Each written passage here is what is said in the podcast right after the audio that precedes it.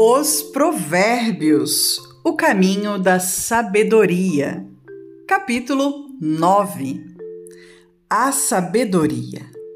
Já edificou a sua casa, já lavrou as suas sete colunas, já abateu os seus animais e misturou o seu vinho, e já preparou a sua mesa já ordenou as suas criadas e está convidando, desde às alturas da cidade, dizendo: Quem é simples, volte-se para cá.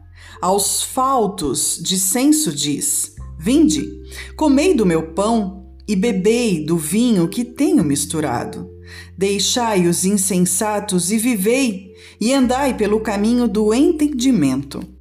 O que repreende o escarnecedor toma afronta para si e o que censura o ímpio recebe a sua mancha.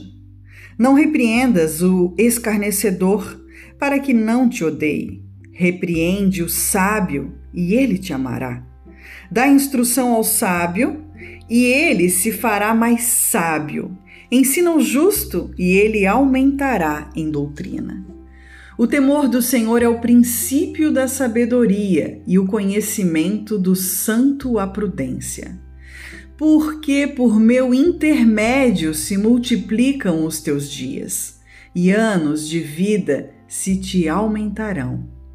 Se fores sábio, para ti serás sábio, e se fores escarnecedor, só tu o suportarás.